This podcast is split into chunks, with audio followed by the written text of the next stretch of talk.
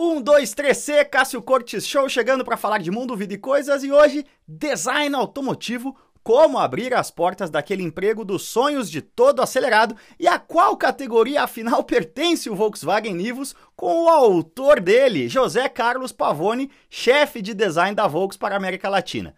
Bora ouvir o que o Pavone tem a dizer sobre mandar desenhos para a fábrica com 12 anos de idade, sobre como é ter um irmão gêmeo que trabalha na mesma área, na mesma empresa, sobre o futuro do automóvel no Brasil e, é claro, sobre o mundo, a vida e as coisas. Aperta o cinto aí.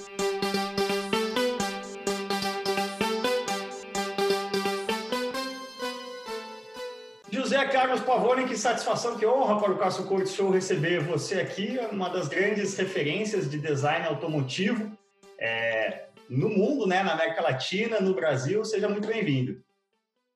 Muito obrigado. Prazer poder conversar aí com você e vamos lá responder todas as perguntas né, que o pessoal está mandando aí.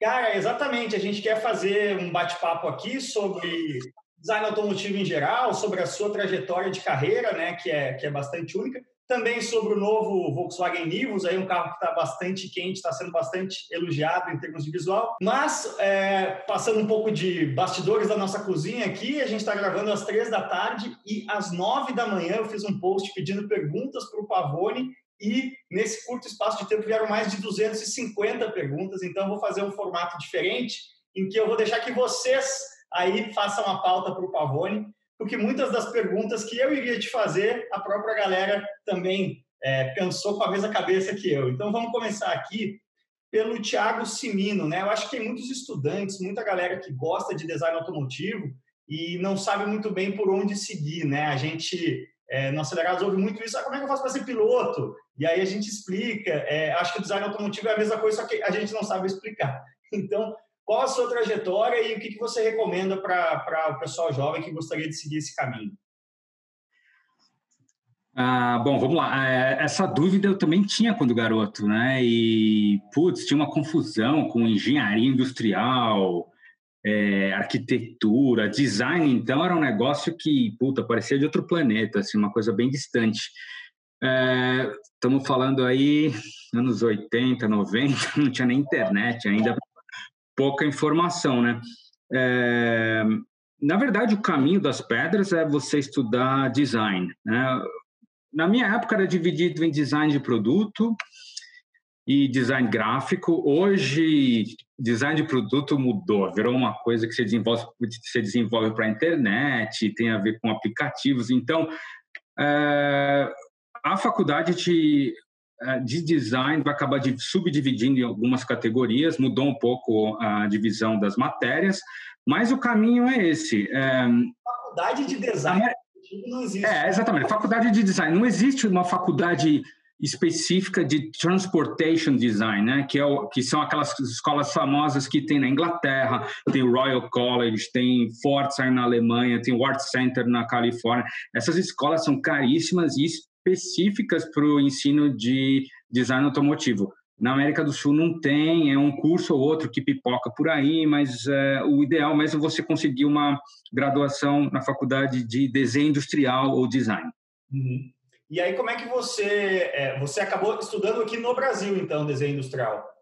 Isso, exatamente. Cara, você é, não passava nem pela assim, pagar uma faculdade dessa, assim, precisa ter um, um banco na família, assim, é, é caríssimo. Exa exatamente. O meu pai não era petroleiro, nada, assim, ficou difícil calcular, estudar numa, numa escola dessas. Realmente são muito caras, né? E as minhas expectativas em relação à carreira eram muito tímidas, na verdade, né? Eu eu, eu, queria começar, eu queria desenhar carros. Então, eu é, aprendi. Cara, eu comecei a desenhar muito cedo. Eu, eu desenhava com 7, 8 anos. E aí, se você me permite, aquela história do, do jornalzinho lá do Veiga, acho que é muito bacana para quem nunca ouviu falar. Uhum. Com, eu, eu, eu, desenhava muito como hobby, desenhava carro, desenhava, eu, eu jogava muito futebol também, gostava muito, e meu pai tinha um pavor que eu, que eu seguisse essa carreira de jogar futebol. E aí um dia ele viu uma matéria no, no jornal, foi na, acho que foi na Folhinha de 1991, num, num desses cadernos para criança que tinha na época, sobre uh, design de automóveis com o Luiz Veiga. Luiz Veiga, ex-chefe de design da Volkswagen, trabalhou quase 40 anos na empresa, desenhou muita coisa, um, um, um ícone né, do design automobilístico nacional. E nessa matéria ele falava o que era necessário para as crianças eventualmente se tornarem designers. E ele me mostrou aquilo. Falou, puta, olha que legal, meu, uma profissão. E tinha um sketch maravilhoso, um desenho do Veiga, assim, que eu, eu lembro até hoje a perspectiva. Era um carro, três quartos de traseira conversível, dava para ver as marcas da caneta, era espetacular. Nessa cartinha ele falava, olha, a molecada me manda desenho, me, me é, pergunta se tem vaga de estágio, o que tem que fazer para se tornar um profissional. Pô, eu fiz a mesma coisa, cara. Tinha 12 anos, 1991 é, parênteses aí, né? Eu tenho um irmão gêmeo, Sim. Marco Antônio Pavloni. Exatamente. Que hoje ele é chefe de design de exteriores na Volkswagen da Alemanha, já está há 15 anos lá. Então, a gente sentou e, e fez desenhos novos para mandar para o Veiga avaliar, né? Pô, fiz o melhor que eu podia na época, perspectiva, tipo de carro diferente, a gente mandou. E assim, para nossa surpresa, o Veiga respondeu aquilo. Eu lembro até hoje o carteiro trazendo um envelope da Autolatina, aquele envelope amarelado, sabe? Cara, muito legal. A gente correu para abrir a carta e tinha uma, uma carta linda dele, assim, né? Escrita à mão, carimbo da Autolatina, um desenho original para cada um, um para mim, um para meu irmão. Você tem até feito hoje, à mão. Desenhos guardados aí até hoje. Cara, essa carta, é, acidentalmente desapareceu numa das viagens que a gente fez para a Alemanha. O estúdio do Brasil reformou, sumiram com a carta, não sei o que aconteceu, mas ela ficou na, em nossas mãos até quando a gente entrou para trabalhar na Volkswagen. Essa carta durou muitos anos na nossa mão. Então o Veiga respondeu, falou que a gente desenhava muito bem para nossa idade. Falou, pô, mas vocês são muito bons com tão pouca idade, mas aqui vai uma lista de coisas que vocês têm que fazer, né? É, estudar inglês, comprar uma revista de, de, car design importada, uma revista chamada Auto in Design, que na época era caríssima, assim, é, visitar museus, é, aprender inglês, eu já falei, ele falou inglês é muito importante na profissão e na época acho que usava demais também. Design automotivo, né? Já fica essa dica aí para todo mundo que estiver ouvindo, independente de ter aspirações de carreira de design automotivo, se você quiser se meter no jornalismo automotivo, no automobilismo, você tem que saber inglês e bem. É, é Exatamente. O inglês é básico, assim. Eu uso todos os dias. Independente de onde eu estou, na Alemanha, nos Estados Unidos, aqui, eu uso inglês todos os dias. Então, eu fui fazer exatamente o que ele falou, cara. Vai estudar desenho industrial. E, assim, isso foi em 91. No final de 2001, passaram-se 10 anos, eu fiz uma entrevista para entrar na Volkswagen. Meu irmão entrou um pouco antes, ele fez o talento design, mas entre a cartinha do Vega e entrar na Volkswagen foram 10 anos de muita, muita dedicação, treino, desenhar, ir atrás de informação, trocar eventuais cartas com outros designers da Volkswagen. É, cara, muito treino, né? Eu sou um cara assim, para quem para quem tem interesse na profissão e às vezes vê meus desenhos lá na minha página do Instagram, eu sou um cara que não, eu não acredito em um talento assim, tipo, ah, um dom divino caiu do céu. Não.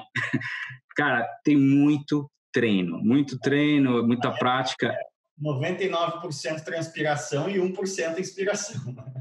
Exato, exato. Mas é isso, cara. E assim, eu, eu sou obcecado até hoje por manter os, as minhas habilidades artísticas é, afiadas, né? Porque eu acredito muito nisso. Embora eu não precise mais, eu tenho outras atividades já depois de tanto tempo de carreira, mas é uma coisa que me traz, é, traz respeito dos meus é, designers que me admiram pelo fato de ainda estar desenhando é, e eu posso cobrar.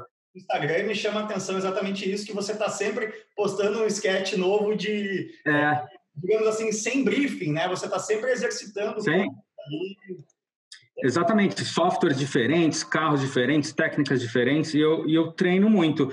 Então, assim, eu entrei é, é, nessa carreira, eu consegui entrar porque o Veiga me deu lá meia hora de atenção escrevendo uma carta, numa época que não tinha acesso a nada, segui todos os passos que ele me deu. Eu e meu irmão, a gente estudou design aqui em São Paulo, no Mackenzie, a gente estudava à noite. Formação é. não tem nada obrigatório depois do design industrial, digamos assim. Nada. Nada porque, eu vou te explicar, cara, eu, eu, eu antes de entrar na Volkswagen, eu fiz um estágio é, rapidinho numa montadora de caminhões é, em São Bernardo. E, cara, era assim: eu desenhava lá cortina de ônibus, maçaneta, logotipo. Aqui, e, assim, eu pensava, putz, talvez um dia eu consiga uma mesa para desenhar alguma coisa maior, né? Mas eu queria muito trabalhar com carro e na Volkswagen, né? Eu tinha muita pa paixão pela marca. Meu pai teve um monte de Fusca na minha infância. O carinho que o Veiga teve com a gente é, acelerou mais ainda essa conexão e o fato da gente saber que a Autolatina, na época, a Volkswagen, desenvolvia muita coisa localmente. Então, era, era ali o lugar que eu queria estar. Então, a minha aspiração na época era essa, ter uma mesa lá em São Bernardo, no estúdio, e, putz, sei lá, desenhar o novo Gol ou qualquer coisa que tinha na época para fazer. Cara, Mas eu fui... Tem muitos novos Gol também na, na, na infância, porque esse hábito de desenhar o carro, acho que todo moleque que gosta de carro tem, só que aí depois você tem que ter um certo pendor para o desenho e um certo pendor para as exatas também, né? Cara, assim, relativamente, o curso de design, ele é, é muito engraçado, cara. Você tem lá uh, materiais industriais, processos industriais e tem artes plásticas.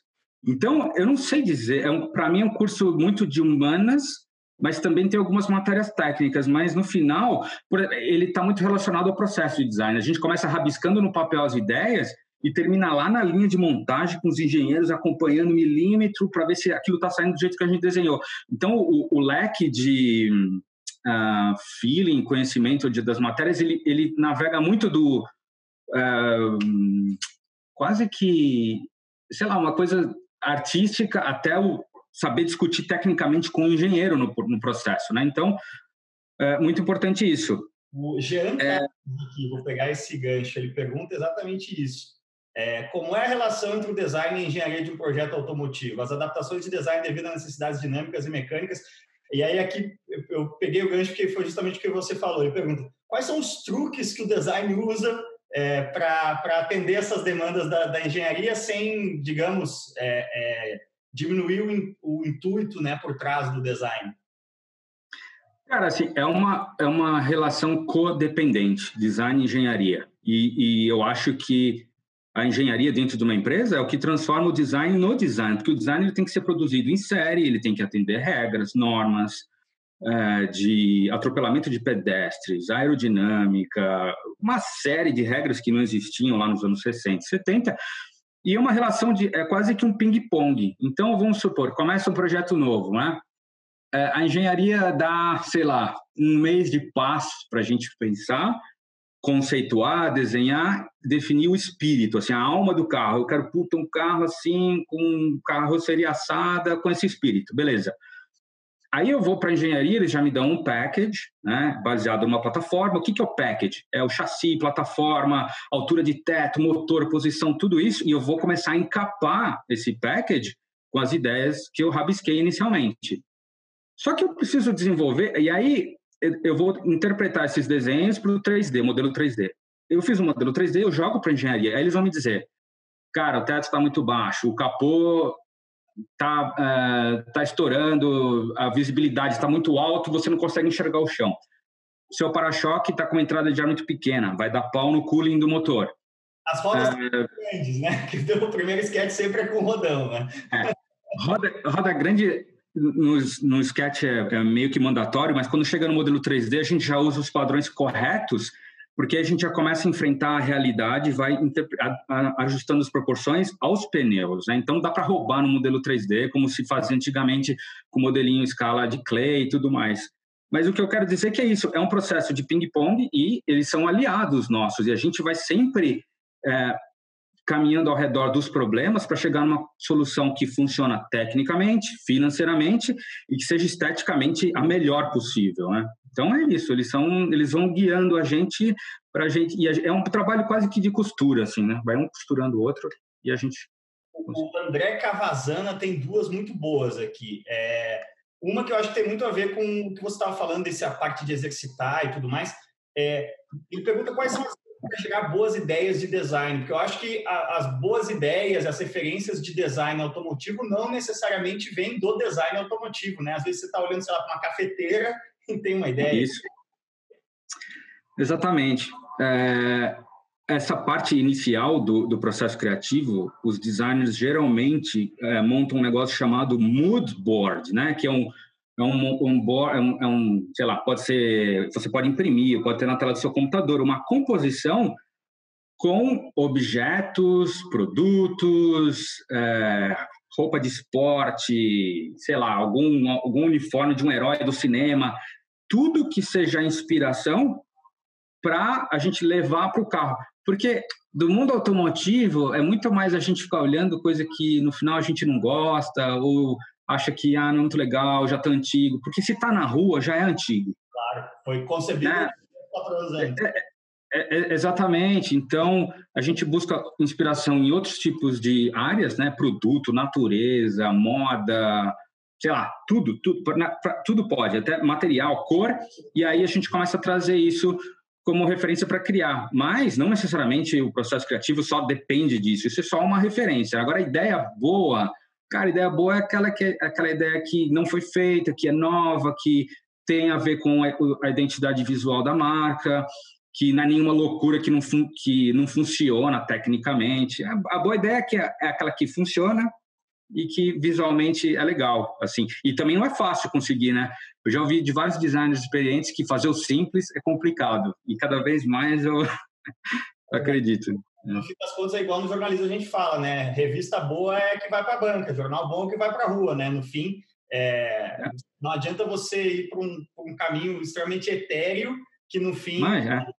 não vai é, além de não, não ser prático, às vezes vai ser prático, mas não vai ser lucrativo né, para a montadora. Enfim, tem, acho que você tem que considerar muitos interesses. Né?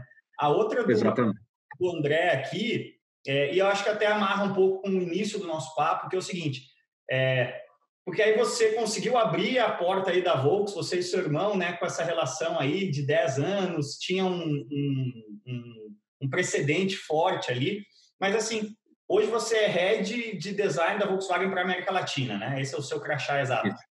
É, quantos, isso aí. Quantos designers tem na sua equipe? Assim, é, a pessoa que está querendo entrar nessa área, só para ter uma, uma referência, assim, é, é, quantas vagas, mais ou menos, para quem quer fazer isso, a Volkswagen na América Latina tem hoje? Então, é, o departamento hoje tem mais ou menos 60 pessoas. Mas isso não significa que são 60 pessoas ali desenhando o dia inteiro. Uhum. Né? O design ele é dividido em quatro subdepartamentos, né? exterior, interior, cores e acabamentos, modelação, é, e tem também o, o, quinto departamento, que é o gerenciamento de projetos. Né? Esse pessoal do gerenciamento de projetos, eles cuidam das apresentações, das datas, o que tem que ser entregue, o que é apresentação no Brasil, na Alemanha, é a parte mais técnica e financeira do projeto. Né? Agora, se eu, geralmente eu recebo muito e-mail, mensagem da molecada que quer desenhar o exterior do carro, né? que é a parte que eu desenvolvi na maior parte da minha carreira. Assim, hoje no estúdio eu vou falar que desse, ó, falei 60, né? Tem, eu acho que sei lá, seis caras que fazem isso. Você tem que comer um pouco de feijão na carreira para chegar lá. Você vai começar no color trim ali, desenhando uma...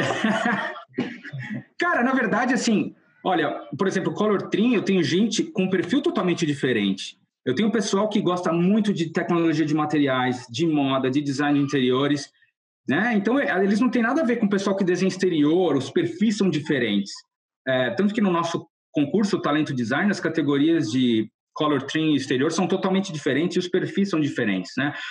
Uh, pessoal que desenha interior também, agora a gente está com um time unificado de exterior e interior. Mas, por exemplo, tem gente que trabalha na modelação digital. O cara não desenha muito, mas ele fez engenharia, mas tem um feeling para superfície, então ele consegue modelar em 3D. Então, dentro do design tem várias possibilidades de você chegar. Agora, aquele o filé mesmo do trabalho, que é desenhar exterior, que geralmente é o que pro, é, propulsiona os designers a subir na carreira, né? Porque existe essa, vou dizer que é teoria, mas é, é uma verdade, né? Todos os chefes de design dos estúdios foram anteriormente grandes designers de exterior, os caras que fizeram os carros, as linhas, os volumes e de uma certa maneira eles são escolhidos para chefiar os departamentos. Isso acontece na Audi, Lamborghini, Porsche, to todas as marcas do grupo e outros grupos também. Então é isso, cara. É muito concorrido, são pouquíssimas vagas. é, no Brasil, são poucos estúdios e é muito, muito, muito difícil. E no final, eu acabei escolhendo uma profissão que não era mais fácil do que me tornar jogador de futebol, por exemplo. Mas é um negócio que eu gostava demais, fui atrás e não aceitei. Eu meio que não tinha plano B, assim. Quando você tem plano B, é meio, você meio que aceita que o plano A vai dar errado, né? Então eu insisti muito com isso aí e acabou dando certo, cara. E eu não desmotivo ninguém a tentar, né? Todo mundo que me escreve hoje eu respondo, dou atenção, mando desenho, mas é difícil, cara. Precisa de uma assistência quase colossal, assim. É, porque muitas montadoras sequer têm grandes áreas de design locais estruturadas, né? É, realmente a, o gargalo é estreito, né? É, o gargalo é muito estreito, é, desenvolver carro é uma coisa cara, mas felizmente a Volkswagen, o primeiro estúdio de design da Volkswagen fora da Alemanha é aqui no Brasil, cara. É curioso, né? Assim como Anchieta, como planta, é a primeira fora da Alemanha, o estúdio do Brasil também tem é, essa peculiaridade, né? Então, é, e já gerou muitos frutos, né? O Raul Pires lá atrás foi o primeiro estagiário do Veiga, o cara fez o Continental GT. Desenvolvido aqui no Brasil. Foi a Brasília? Como? O primeiro design da Volkswagen desenvolvido no Brasil foi a Brasília? Que, aliás, cara, teve... Brasília, né? É, o Brasília. Então, uh, tem alguns facelifts na, na, naquela primeira variante, mas assim, acho que o mais reconhecido mesmo é o SP2. Né? SP2, Brasília, depois a família Gol toda, Fox. Então, tem um histórico muito rico aí de desenvolvimento de projetos. E... Chupinhado descaradamente pra, pela Mercedes para fazer o MGGT. é, o, André Cavazana pergunta também é, o que, que vocês esperam de um bom estagiário? Já está pensando aqui, ó, é, dominar o design 3D é indispensável para o estagiário? Não, dominar não é, é indispensável, mas a disponibilidade para aprender, sim tem que estar tá lá e querer aprender tudo, porque a nossa ideia do programa de estágio é que o cara entre e passe por todas as, uh, as etapas do desenvolvimento de design. Ele vai, geralmente o cara já chega desenhando muito bem e acha que sabe desenhar tudo, né? E depois de duas semanas o cara já está caindo de costas, vendo que não é muito bem assim. E com todo mundo assim, né? Exatamente. Mas ele, no final ele tem acesso a modelar 3D também, o que é muito importante hoje, é o perfil que todo profissional deve ter quando vai procurar emprego, é contratado. Aterrizando um pouco agora na, na questão do Nivus, aí, lançamento quente, é, o P Fedrigo, né, porque é um carro desenvolvido no Brasil é, uhum. e que também vai lá para fora, né? São poucas. Eu lembro do Fox mais ou menos ter esse histórico, não lembro, não lembro de outro. É, motivo até de orgulho, né? Acho que não só para para Volkswagen no Brasil, mas para todos nós que gostamos aqui de carro no Brasil. O P. Federico pergunta quão difícil é desenvolver um projeto para o mercado brasileiro, nesse caso até para o mercado global, mas respeitando uma linguagem global, né? O que que tem uma, várias perguntas nessa linha, assim, o quanto chega pronto lá de fora e o quanto vocês têm liberdade aqui.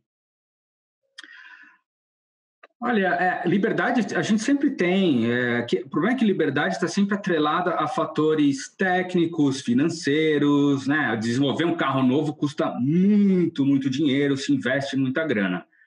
É, em relação à linguagem, para mim é relativamente mais fácil, porque eu estou já há 18 anos no grupo, né? Trabalhei sete anos na Alemanha, trabalhei cinco nos Estados Unidos, então eu tenho muita vivência em relação ao que está acontecendo, eu tenho um contato muito forte com meu irmão, vejo o que está rolando lá. Então, em termos de linguagem, é relativamente tranquilo, mas eu tenho quase que como obrigação, na região, trazer alguma coisa é, que represente o gosto local. Né? Então, é, pô, você fala do Nivus, por exemplo, o que, que veio. Pro... A gente começou a desenhar o carro no, assim, no papel em branco, sem é, limitação nenhuma. Claro que no desenvolver, desenvolvimento do projeto existem é, inputs técnicos e financeiros, pô, mas e se você usar a porta, e se você usar o interior e o teto, dá para manter o mesmo caráter do carro? E no final a gente usou muita coisa do Polo a ponto de, sei lá, executivos da empresa numa apresentação não perceberem porque o caráter do final do carro ficou muito honesto à proposta inicial, que não levava em consideração usar nada de ninguém, assim, né?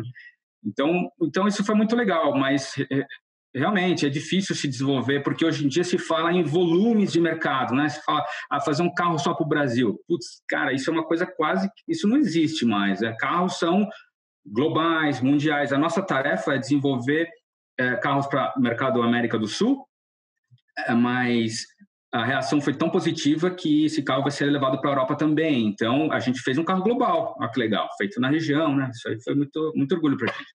Eu não sei qual é o, o, instinto, impulso humano que parece que exige rotular as coisas, mas assim, no mínimo 50 perguntas, cara, sobre Afinal, é um SUV, é um crossover, é um. Eu, cara, eu não, eu não entendo isso, porque para mim o Nivus é o Nivus. Você vê lá o quanto custa, se cabe no seu bolso, atende às suas necessidades, mas as pessoas têm esse ímpeto de categorizar os carros. É, o que, que é, é para vocês aí internamente? Olha, é, eu vou. Eu, eu divido, eu tenho a mesma opinião que você. É, isso isso é resultado, eu acho que do mercado, da imprensa, comunicação, essa necessidade de colocar num cluster assim, né? É igual música, né? Ah, puta, esse aqui é punk rock, esse daqui é não sei o quê, esse aqui é heavy metal, thrash, não sei o quê. E às vezes, cara, se encontra bandas que tocam diversos tipos de música, estilos, e, e, e no final, assim, o que importa é o cliente gostar. Eu nunca tive essa preocupação de rotular o produto. Eu, outro dia, estava explicando para o João, né? o João Anacleto estava lá no estúdio, eu falei, cara, no começo do processo vieram duas palavras muito importantes na minha cabeça. Cross coupé. Eu tinha, eu falava, meu, isso aqui ninguém tem, cara. Olha o portfólio. E outra coisa, eu provocava o meu time, eu falava, meu, olha aí, meus caras compram um Volkswagen, meu, razão de compra, design. Terceiro, quarto posição, assim, né? Então, ser alguma coisa aqui para você dizer. É, tá chegando aqui. Atenção, Durães. Pode seguir, dá desse ponto aí. Deixa eu só abanar o meu corte. beleza. Então, eu tinha muito essa, essa ideia de cross-coupé é, na minha cabeça, porque ninguém tinha isso no segmento que a gente queria fazer, no tamanho do carro entre Polo e T-Cross. É, e eu provocava o time, eu falava, meu, como é que pode, cara? A gente gosta tanto da marca Volkswagen, marca forte, conhecida no mundo inteiro, gigante. E, sei lá, às vezes, na hora da decisão de compra, o design é o motivo número 3, número 4. Puta, isso me deixava mal, assim, né? Porque eu queria um carro que o design fosse a primeira, a primeira razão na compra. E, e aí a gente não abriu mão desse plano, né? De fazer um negócio diferente e que ninguém tivesse. Lógico que teve que convencer algumas pessoas, mas esse negócio da categoria, assim, para mim é muito assim, eu tenho isso muito claro. O carro não é um SUV. Eu, para mim, uma SUV tem uma série de outros quesitos, mas aí também entra no que uma categorização de, da qual que é o órgão mesmo que define é, isso? Tem um metro, né, que fala. É, exato. Então, se há o vão livre, algumas certas características acabam definindo carros que, para mim, não são SUVs. Isso, na verdade, não importa. Né? Eu conversei com o Gustavo Schmidt, o nosso vice-presidente de vendas e marketing, eu falei para ele, eu falei, olha, para mim, esse carro é um crossover. Só que tem muita gente que também não entende o que é crossover, eles acham que ah, crossover é qualquer coisa. Na verdade, o termo crossover é de um cruzamento de vários segmentos. Isso, para mim, é muito claro porque a gente saiu de um polo. O que, é um polo? Ele é um, ele é um hatch. Mas a gente colocou os pneus do T-Cross, que é um SUV é, médio, né? Mas ele tem um porta-mala de um sedã. Né? Então, a gente cruzou vários segmentos para conseguir uma receita única. Então, para mim, não importa, assim, as pessoas falam, ah, putz, o carro é baixo, imagina, isso não é SUV. Cara, não importa. O que importa para mim e para o time é que o carro trouxe, teve um impacto assim gigantesco por causa do design. Isso independe, cara, se é coupé, se não é. Lógico, ele tem um caráter meio. Se você levar. Assim, se você perguntar para um, um, francês, o termo coupé vem do francês, né? Os, os mais catedráticos falam, coupé, duas portas e acabou, meu, né? Mas a indústria acabou aderindo outros termos, né? Coupé quatro portas, coupé SUV. Então, assim, eu entendo que é mais uma necessidade, às vezes, da indústria, né, ou de comunicação, de colocar isso numa caixinha, mas, assim, o que importa, cara, é se o pessoal vai gostar, né? Se, se, e, e, assim, essa primeira pré-venda foi um negócio absurdo, né? Vendeu, sei lá, dois mil carros em pouquíssimo, dois dias, alguma coisa assim, sem os caras terem encostado no carro. Né? Resultado de um trabalho de comunicação gigante, o pessoal indo lá, filmar o carro e, e, a gente fazer os vídeos as imagens de lançamento. sinal de que o argumento design está pesando na compra. As pessoas estão olhando o carro e querendo. É, é, exatamente. Eu não sei se alguém vai desistir de comprar porque não caiu na categoria que o cara achou que. sei lá, no final isso acaba sendo uma besteira. Eu vou te fazer uma pequena provocação, porque eu passei final de semana passado com o Nivus, é, agora nesse momento atual, sempre que eu posso ir para o interior, ir para um lugar remoto, andar de bicicleta, eu estou fazendo isso quase todo final de semana. E me chamou muito a atenção exatamente isso. É, eu gosto de jogar bicicleta dentro do carro mesmo, para não ter hack. Às vezes você bota um hack de teto esquece na hora de entrar na garagem, a bicicleta fica. Já passei por esse trauma, então eu gosto sempre de colocar a bicicleta dentro do carro. E é, me chamou muito a atenção o quão fácil foi é, no Nivus, né? Porque ele tem, acho que a distância entre o, o encosto dos bancos e, o, e a o fim da porta do porta-malas internamente, ela é muito maior do que no próprio T-Cross, inclusive, né? Então, é. aí é a parte da provocação. É, na usabilidade, o Nivus, ele me parece ser o novo Golf, né? Ele é, ele está cumprindo aquele apelo de esportividade, de design com mais espaço que o hatch médio historicamente cumpriu no Brasil e que hoje em dia com o real fraco e, e, o próprio segmento não sendo mais tão interessante, esses carros meio. O segmento como uhum. Se inviabilizou no Brasil, né? A gente praticamente não tem mais hatches médios no Brasil. É, é, é. digamos assim. Cara, eu concordo 200% com o que você está falando, e durante os, as fases finais de lançamento do carro, eu falei isso em algumas rodas de discussão com o pessoal de vendas e marketing. Eu falei: esse carro, na minha opinião, vai atrair muita gente que gostava do Golf o pessoal ficou olhando assim, não, mas olha, o concorrente, eu falei, não, assim, para mim, olha só, eu tive Golf, né, cara, eu tive aquele Golf 4 em 2002, todo mundo amava, chegou a ser o carro mais vendido do Brasil, 8 mil unidades por mês, assim, um puta carro dos sonhos, né. É, lógico que o mercado mudou, todo mundo quer um carro mais cross, mais SUV, e eu acho que o Nivus, ele traz isso, cara, porque ele tem um pouco dessa esportividade na posição de dirigir, né, então por exemplo, hoje eu, eu dirijo uma, uma, uma Tiguan, eu tenho família, filho, tudo, tudo, é meio sentadão, assim, visual do carro legal, R-Line, rodão, mas eu gosto da posição do Golf, do Polo, com as pernas mais para frente mais deitado. Mas, ao mesmo tempo, você senta um pouco mais alto, porque as rodas são maiores. Né? Então, ele traz um pouco desse crossover, mas para mim, ele, isso que você falou, é lógico que cada um tem uma opinião, assim, mas eu sempre tive isso na cabeça. Falei, cara, a gente vai trazer o cara que tem saudade do Golf para esse segmento. E você falou do porta-mala, lógico que design sempre foi uma uma vertente assim que a gente a gente queria que o consumidor comprasse pelo pelo design por, pelo fato de ser inovador, mas a gente viu a, a, oportunidade de fazer um carro muito prático e funcional, estendendo o balanço traseiro. A gente estendeu o balanço traseiro para conseguir a coluna ser cada vez mais rápida, esse perfil esportivo, a lanterna super alta, acabou resultando um porta-mala super prático e a gente queria que ele abrisse até lá em cima mesmo, porque às vezes, sei lá, tem sedãs com porta-malas grandes, você não consegue pôr uma caixa de TV, por exemplo, né? Então, a funcionalidade ficou é, também ali é, prioridade no desenvolvimento.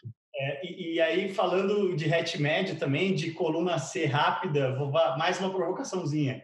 É, tem um pouco de Pointer nesse carro. O Pointer, para mim, é um carro muito injustiçado. Pointer GTI, a gente tem mais ou menos a mesma idade, sou um pouquinho mais novo que você, mas eu acho que marcou muito né, a, a nossa adolescência. Eu lembro de ler nas revistas da época, o carro era chamado de o Volkswagen mais bonito do mundo. Né? Nesse ângulo 3 quartos, ali, a coluna C, eu vejo um parentescozinho de Pointer e. e... Cara.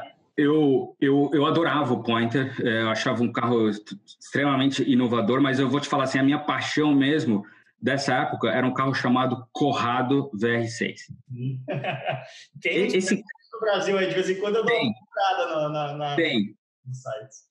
Cara, e assim, é, durante o desenvolvimento do Nivus, assim, eu lembrava muito do Corrado, que, putz, tinha, eu, assim, com 14, 15 anos, eu vi um em São Paulo, uma vez vermelho, assim, meu pai dirigindo pra, do outro lado, eu vi, falei, cara, esse carro, fui pesquisar, vi revista, assim, então, ele tinha um, para mim, ele era tipo um Golf Coupé, que na verdade é, né, Chiroco, Corrado, é tudo mais ou menos na mesma linha ali, e eu achava aquela silhueta demais, assim, e tinha meio que a lanterna conectada com a placa também, então, é, cara, assim, não, não vou dizer que for, são inspirações, talvez dentro de mim tenha isso, assim, desses carros serem icônicos. Para mim, se eu olhar Volkswagen anos 80, com certeza eu vou falar desses carros que me marcaram muito porque tinha essa, essa silhueta diferente, assim. Então, o Corrado G60, né, com compressor. G60 também, exato, é G, exato. Puta, cara, espetacular. Eu vou começar agora a, a, te colocar contra a parede aí e vou usar as perguntas da audiência como pretexto para me eximir de responsabilidade. Já que a gente está falando de Pointer GTI, o Jeff HSA pergunta aqui, pode vir alguma versão esportiva, por que não um Nivus GTS com motor mais potente? Cara, o posicionamento desse carro está muito claro para a gente, né? É, motor, assim, o motor 1.4 está disponível no T-Cross. O pessoal falou, ah, já, se alguém vier falar do teto, aí todo mundo fala teto, motor. Pô, você quer um teto legal, teto panorâmico, você encontra no T-Cross, motor mais forte também. Eu acho, eu dirigi, é, eu levei minha esposa para dirigir esse carro dia na concessionária e já tinha dirigido na fábrica. Meu, assim, muita gente fala, né, do motor. Ele é muito ágil, cara. Ele ele tem um, um, um toque muito bom, a distribuição do peso do carro é muito legal, para trazer um pouco mais pesada, assim, para o uso urbano, é, eu acho que está muito legal.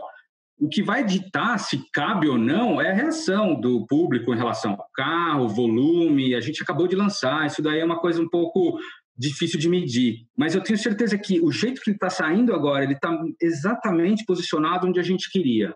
Né? Então, assim, o público vai definir isso e é, não, não, é uma coisa que dá para responder agora. Claro, o pessoal analisa muito ah, o design, não é esportivo, mas muita gente, eu sugiro fazer um test drive no carro, cara. Assim, esse motor é muito bom, cara. É, eu falo isso, você está falando de diesel, mas isso vai para qualquer carro. É, e é uma coisa clássica minha que as pessoas perguntam: ah, compra o carro X ou o carro Y? Eu sempre falo, dirige os dois. É, é?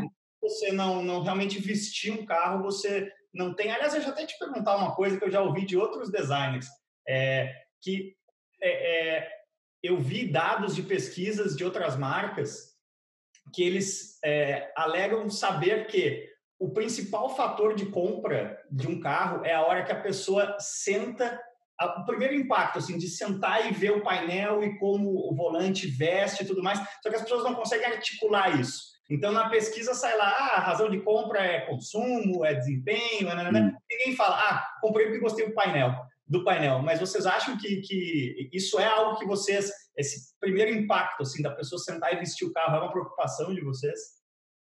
Muito grande, é, Cachorro. Assim, o, ainda o fator design exterior é aquela atração fatal, assim, né? Que faz o cara chegar, colar o vidro no o nariz na vitrine e olhar e falar, puta, eu quero ver esse carro aí, meu. É, se o exterior não for bom, é difícil, né? Atrair o cara para sentar no carro. Então você precisa de um. Né? Eu acho que o brasileiro é muito fixado ainda. O brasileiro não compra carro feio. Pode não, ser mais racional, mais econômico, potente, custo-benefício, mas se for feio, o brasileiro não compra. É, exatamente. Então, o brasileiro é muito conectado ao emocional, ao visual. O segundo momento, hoje em dia, tem muito a ver com isso que você falou. Cara, é o cluster digital, é a tela nova lá do VW Play que a gente colocou, que não tem botão, puta tela grande legal. O volante com a pega nova, puta, esse volante tem uma pega muito gostosa, cara, puta, super moderno, assim. Então, ali. É, exatamente.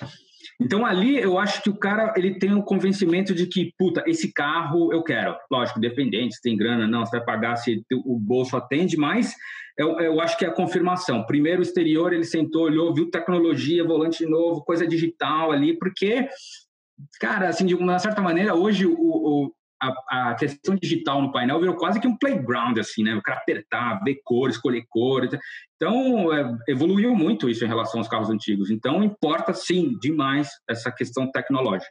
A qualidade de vida hoje é, é muito determinada por o quão facilmente você continua conversando com seu celular é, dentro do carro, né? É, eu estou recém-casado, né? E a gente testa sempre carros diferentes e tudo mais. E aí, às vezes, da garagem aqui, minha mulher pega o carro que tá, e a, a resposta inicial é sempre, e aí, gostou do carro X? Ah, uma maravilha, meu celular pariu facinho. Gostou? Ah, não, não gostei, o inferno. Não.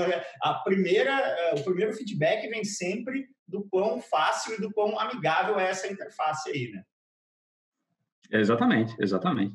É, tem uma do Márcio Fuji aqui, ó, que é, eu acho que, assim, além do nível seu lançamento, a gente pegou um pouco esse, esse mote aqui para fazer essa pauta, porque eu acho que é difícil um carro é, ser tão feliz assim no, no, no, visual e mais do que isso, eu acho que a Volkswagen tem, você estava falando ali de ser só o terceiro argumento, às vezes, eu acho que a Volkswagen ela sofre um pouco de críticas aí na, no nosso meio da internet em relação aos carros serem um pouco parecidos demais entre si, o tal do, do family face, é, uhum. E eu acho que a Vivos consegue fugir muito bem disso, fugir no bom sentido, né? Ser marcante mesmo dessas essas coisas todas.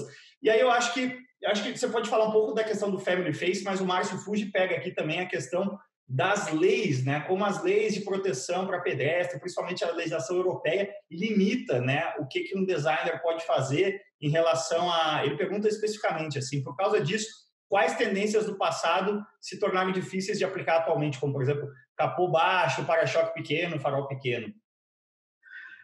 Bom, vou te dar um exemplo clássico. Imagina a frente da Brasília, aquele embaixo do para-choque cromado, aquela superfície negativa, assim, né? Tipo um, um, um, a gente chama de shark nose, né? O nariz de, de, de tubarão.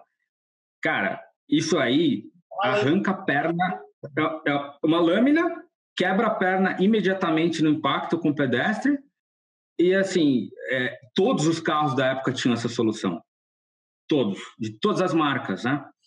É, olha o quanto isso evoluiu a ponto de é, regras de colisão identificarem que a perna do cara ela tem que ser expulsa do carro, ele vai para o alto, vai cair no capô. Entre o capô e os componentes mecânicos tem uma distância de 65, 70 milímetros para o capô bater, subir, sem que ele seja perfurado.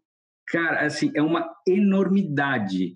Né? Você pega, por exemplo, o Golf 1, ele tem quase, sei lá, 60% do peso de um Golf novo. Cara, tudo é dispositivo de segurança, é, airbag. Esses carros eram super leves.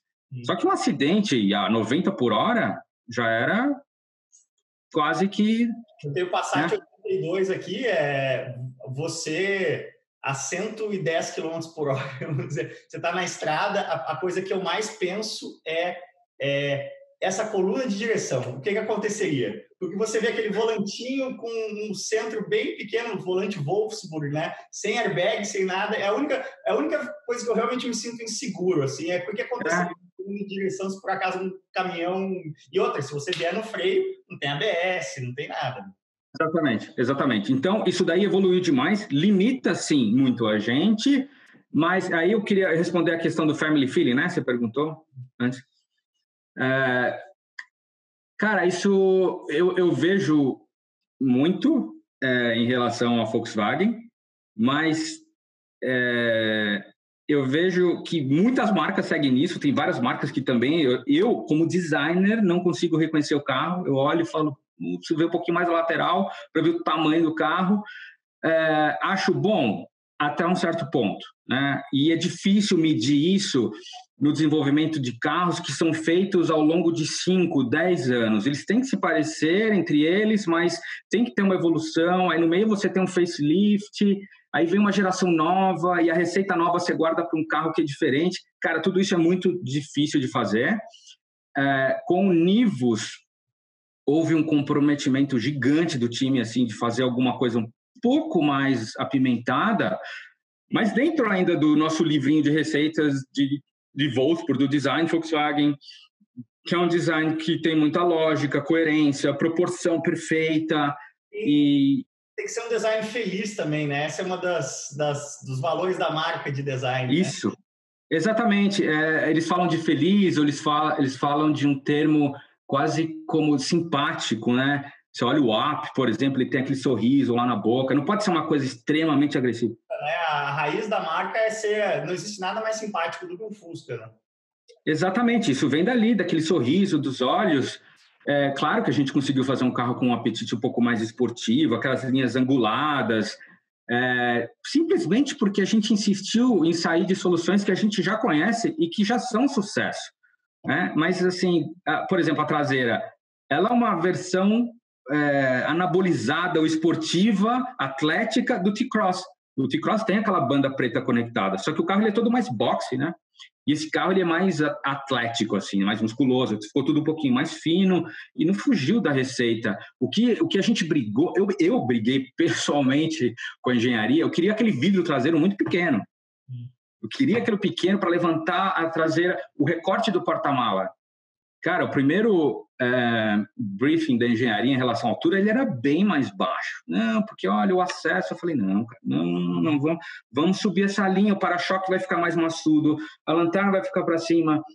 É, para favorecer o design, para o cara bater, olhar e trazer e falar, meu, que carro é esse? Durante os spy shots que saíram, muita gente escrevia, falou, meu, esse carro é gigantesco, o cara traseiro é mó alto, carro encorpado. E isso foram os truques de design que a gente colocou. Primeira vez que eu, que eu dirigi o carro, eu dei a ré, eu olhei aquele vidrinho, eu pensei comigo, falei, cara, vidro pequeno, mas, pô, tem câmera de ré, meu, você não precisa fazer um vidro gigantesco, né, para atender o que é... é... Batalha, né? Da Exatamente. Engenharia. Esse negócio da câmera de ré é engraçadíssimo, cara. Eu tava é, correndo esse final de semana em Goiânia e tava com um golzinho alugado, né? O mais barato lá, 1.0 com ar e a vaga do, do hotel era, era frontal, né? E eu me peguei várias vezes, assim, no, início do dia, dando a ré sem olhar para trás. A gente já está tão condicionado, você olha para ré e olha para cá, que é, sem olhar, sem procurar espelho, sabe? É, é, é um, não podemos ter, ter, que desfazer esse novo hábito. Mas, por favor, muito legal, a gente falou sobre o seu passado, né? Trajetória de carreira, falando do presente com, com o Nivos. E para encaminhar aqui, que a gente está chegando próximo do, do limite de uma hora, é, eu queria saber o que, que você vê em relação ao futuro, assim, quais vão ser os principais desafios de design, não só da Volkswagen, mas da indústria como um todo, e não só é, no mundo, mas acho que também na realidade brasileira. Pô, bem complexo, assim, é, eu acho que o mundo uh, vamos dizer assim, do Equador para cima está caminhando com a preocupação de desenvolver os carros elétricos, né? Isso está muito, muito evidente ainda. É, mas é lógico, existem outros mercados que ainda isso está um pouco longe de acontecer, né? E a gente sabe disso. Nós somos e... Nós somos um, exatamente. Isso, assim, eu acho que é normal. A gente entende. Assim, não é simplesmente porque ah quer, não quer, vem, não vem. Ah, por que, que não vem para cá? Existe uma série de fatores, né? Mas, por exemplo, um dos eu vejo que a indústria ela acaba reagindo ah, mediante a produtos novos que são inseridos. Por exemplo, eu sei que o Nivus vai trazer um impacto na indústria muito forte nos concorrentes ou no fato de ter sido um carro meio que inesperado. Então, acho que a indústria vai reagir já em cima desse carro de alguma maneira, né?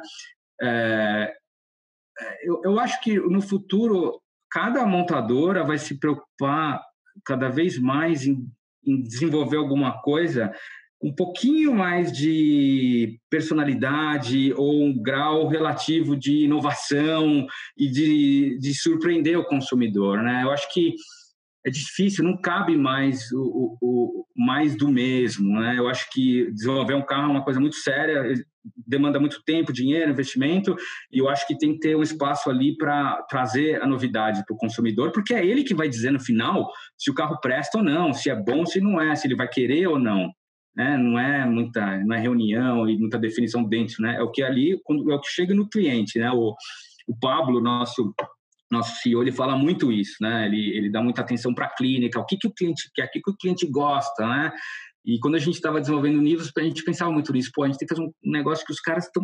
O cara tá carente, o cara vai querer. Ele, a gente falava muito em democratizar segmento, né? Cross Coupé é um negócio de carro caríssimo, carro importado. Pô, vamos trazer para um segmento que talvez seja mais acessível. Então, acho que é, o futuro é, tem espaço para esse tipo de desenvolvimento, né? Produtos mais, ah, acho que mais sabor, assim, mais é, com mais personalidade. E lá fora eu vejo essa tendência gigante, né? De eletrificação e é, e as marcas achando uma linguagem nova para comunicar esse tipo de powertrain, né? Antigamente, os primeiros Golfs elétricos, eles eram centrados na cara do Golf. O Golf tinha diesel, gasolina, elétrico, né? tudo que você quiser.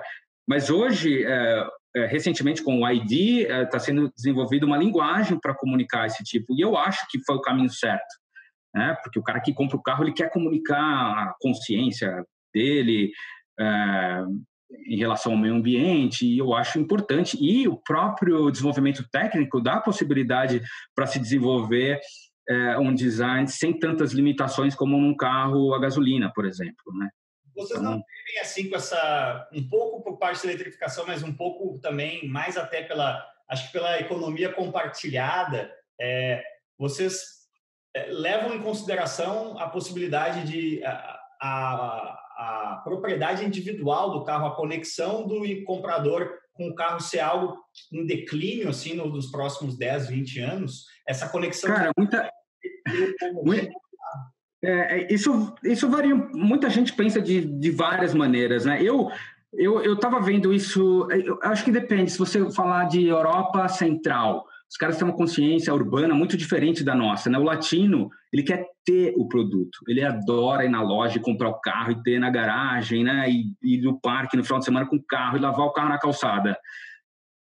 O alemão não lava o carro, ele, ele, ele adora o carro, mas assim, em, o, o, cara no centro urbano ali, ele quer um carro, ele quer alugar, ele quer uma distância A para B, e ele tem uma consciência diferente, assim, né? Talvez ele queira os centros mais limpos, não poluídos, ele vai participar de uma transformação cultural que vá nessa direção. Então muda muito, eu acho que de de, de uma região para outra ainda, né? Então, mas ó, por exemplo, antes da pandemia, eu tinha muito esse feeling de que putz, esse negócio de dominar o carro é, tá acabando, vai ter esse negócio de todo mundo ter carro compartilhado. Cara, depois da pandemia, você acha que vai ser a mesma coisa?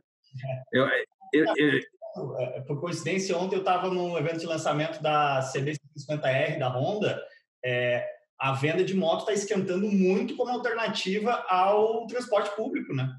Imagina, exatamente, assim, é, o, o público, o, o, compartilhado, é o oposto da segurança é, da sua saúde hoje, né? Você pensa, pô, eu estou num carro, estou protegido, meu carro está higienizado, tem empresas desenvolvendo já tecnologias para garantir que seu carro não vai ser contaminado, tem o seu potinho do álcool gel. Então, eu acho que, às vezes, tem tendências de futuro que nunca chegam. Vou te dar um exemplo. Coluna A preta, com aquele vidro wrap around que tem arredondado, assim, vai ver, todo show car dos anos 80 tinha isso. Hum. Não virou, é um futuro que nunca chegou. Hum. Né? Por, um tecnicamente, visual. Oi? Como carro voador, tá? É, cara. O carro voador está sempre assim, de 5 a 10 anos para ser comercialmente viável. Essa janela vai andando sempre, né? Vai. E eu vou ficando cada vez mais velho e não chega. É. Pavone, você morou na Europa, morou nos Estados Unidos. A gente tem uma pergunta é, clássica aqui do Passport Show, que até foi um episódio um pouco diferente, que a gente ficou mais focado aqui na questão de design automotivo. Mas você, como um cara que é pai de família, que morou fora, voltou para o Brasil, é, olhando para frente aí para o futuro dos seus filhos e para o nosso também, né? Você acha que o Brasil tem jeito? Cara, o Brasil tem o Brasil tem muita gente boa que quer que tenha jeito, né? Eu, eu, eu acredito nisso. Tem muita gente que quer que isso aqui vá para frente. É difícil, é difícil. Eu falo com meu pai. Meu pai é um imigrante italiano. Ele chegou com 6, 7 anos de idade. Ele fala para mim assim: "Pô, filho, eu jogava, eu aprendi a falar é, português na rua jogando futebol. E eu ouvia que o Brasil era o país do futuro. E agora eu estou com 70 anos ouvindo que o Brasil é o país do futuro, né? É, na verdade. Sempre há 5 a 10 anos. De... é uma pena que seja sempre do futuro, mas, é, por exemplo, eu vejo, muita. De novo, né, levando para o carro que a gente acabou de lançar, eu vejo muita gente comentando, fala, puta, que orgulho, meu carro foi desenhado aqui, cara, que legal. Né? Tem gente aqui que pode fazer, que faz. Tem gente que acha que design de carro é uma coisa que está lá em Marte, está tá na, na NASA. Não, meu, a gente tem gente aqui capaz de fazer as coisas, tem muita gente com boa vontade. Mas o dar certo ou não, acho que depende muito mais da classe política, da, né? E assim, uma, uma, outras castas da sociedade que vão acabar definindo se isso vai ser possível ou não. Eu curto muito ter voltado para o Brasil. Eu estava falando isso com a minha esposa outro dia, né? Eu fiquei 12 anos fora, cara. E quando eu cheguei no Brasil, meu português estava tava horrível, enrolado. O Michel foi um dos primeiros que me que conversou comigo lá, cara, tinha um monte de palavra em inglês. Meus amigos falavam, pô, teu português está uma merda, tá tudo enrolado, cara, você está falando errado. E aí eu tô curtindo assim esse tempo que eu tô aqui, falar a minha língua em reunião e não ter que calcular muito em outro idioma que você vai falar. É, cara, adoro fazer churrasco de domingo, né? Ver futebol na televisão, essas coisas muito que, pô, eu posso curtir estar tá fazendo design aqui no Brasil. Essas coisas para mim são muito legais. Eu queria muito que a gente não tivesse crise é, social, política, financeira, para a gente poder desenvolver mais coisas, mais produtos, mais. Isso para mim seria um paraíso, porque no final, olha só, eu nasci aqui, cresci aqui, morei fora, coletei uma experiência gigante estou de volta aqui trazendo alguma coisa. Pô, maravilhoso, né? Mas é, eu espero que o futuro permita que isso continue sendo feito, né? E aí entra mais no campo da, da esperança, né? Legal, legal demais, Pavone. É, como é, a gente falou lá no começo, tem perguntas aqui, tem papo para a gente fazer mais três episódios de Caso Porto estamos chegando no limite de uma hora, então, por favor, faça aí o seu merchan, o seu jabá, onde é que a galera pode encontrar você, que outra mensagem a mais aí, caso você queira. Acho que você vai dizer, entra lá no site da Volks, configura o seu Nivus, né? Ah, cara, isso aí o Michel pode falar. Não, assim, é, em relação a. Nós estamos falando da minha carreira, assim, lógico, do, do, do meu trabalho. É, claro, eu já eu falei bastante aqui do carro. Assim, o pessoal, eu, eu sou um cara muito aberto, né? Meu Instagram lá é aberto e o pessoal entra muito em contato comigo para falar sobre design, para falar sobre o carro. Isso, JC Pavone, exatamente. E lá eu, eu, eu, eu, divulgo o trabalho que eu faço, eu, meus desenhos, trabalho artístico, eu faço muita coisa de caricatura também, é, eventos da Volkswagen, tudo que eu acho legal postar alguma coisa na minha família. E é isso, cara. É isso aí.